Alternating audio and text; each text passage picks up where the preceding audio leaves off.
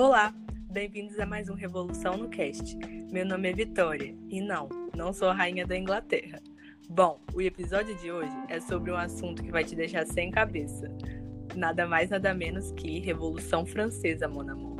Hoje estamos com duas presenças ilustres, doutora Esther Bones, PhD em Antropologia, e Gustavo Gray, sociólogo e historiador.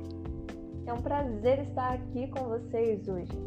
Tudo que envolve a humanidade, sejam guerras ou os interessantes conflitos familiares, eu gosto de comentar sobre. Falando nisso, a brilhante Rainha Vitória, considerada a avó da Europa, possui minha estima. Caros ouvintes, vale a pena pesquisar sobre a vida dessa monarca. No entanto, no podcast de hoje, não teremos espaço para falar de reis e rainhas. Olá pessoal,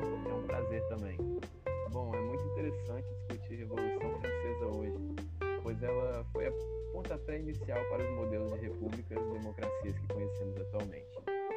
Certamente, e isso faz com que ela e seus ideais tenham grande influência nos demais países ao redor do mundo, ainda mais no Ocidente. A respeito disso, quais lugares podem ser exemplos de influenciados? De fato, um ótimo exemplo da influência de seus ideais seriam os Estados Unidos. Por volta de 1770, eles realizam a sua independência, embora tenha ocorrido antes da Revolução Francesa os ideais já perpetuavam pela França e ao redor do mundo. Pensa que, como forma de agradecimento, a de 100 anos da independência estadunidense presenteia-os com a famosíssima Estátua da Liberdade, simbolizando a estátua que ilumina o mundo. Com isso, portanto, esse como base os ideais iluministas, igualdade, liberdade e fraternidade. Mas isso é um assunto para um podcast mais iluminado. Perfeito, Esther. É realmente impressionante quando paramos para ver que esse evento está mais perto de nós do que imaginamos.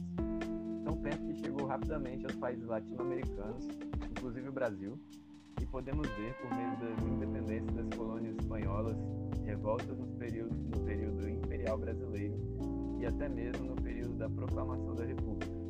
É importante lembrar que, Logo após esse período da Revolução, inicia-se o século XIX. A partir daí, figuras políticas importantíssimas da época se inspiram no ideal de derrubar o absolutismo existente e proclamar suas repúblicas, além de estabelecer o início de uma democracia. No caso espanhol latino-americano, um grandíssimo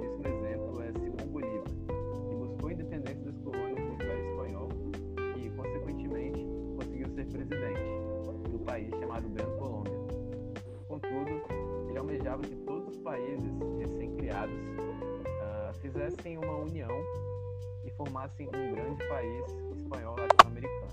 Porém, isso não se concretizou. No Brasil, a influência é vista a partir das várias revoltas realizadas durante o período imperial, que tinham como objetivo formar a própria república no território nacional. Dentre os vários eventos, podemos citar a Conferência Mineira, com a morte de Joaquim José da Silva Xavier, famoso Tiradentes.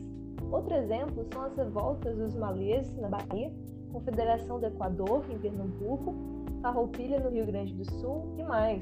Se formos citar todos, ficaremos o dia inteiro.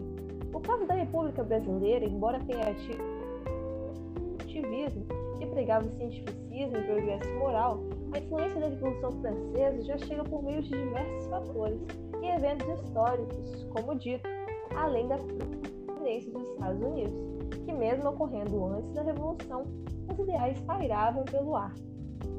Nossa, realmente são tantos movimentos que sofreram influência que passa despercebido quando nos lembramos dessas épocas em determinado momento.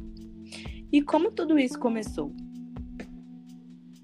Bom, a França passou por uma grande crise econômica que resultou em fome, mortes e aumento significativo dos impostos.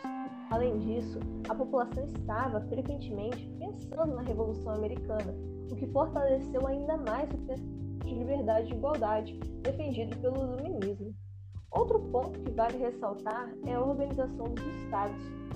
O povo, considerado o terceiro estado, foi muito importante para a revolução acontecer. Por fim, existe um trecho do Tratado Pré-Revolucionário, escrito por Emmanuel Joseph, que diz: Estado? Respondem: tudo. O que ele tem sido até agora na política da França? Nada. É, quer ser algo. Isso aí, sem esquecer dos girondinos e jacobinos, que foram essenciais. Os girondinos eram a alta burguesia que defendiam a monarquia constitucional e os ideais liberais econômicos. Já os jacobinos eram a baixa burguesia que buscava uma forma mais radical na França. Os conflitos entre os dois eram frequentes, assim como na atual política entre esquerda e direita, e expressões que foram formadas a partir do lugar em que os dois grupos se sentavam na Assembleia, girondinos à direita e jacobinos à esquerda. Além disso, os girondinos costumavam se vestir de azul e os jacobinos de vermelho, designando e influenciando hoje as cores referentes à direita e à esquerda. Quanto conteúdo e informação vocês trouxeram para o nosso bate-papo e estudos de hoje.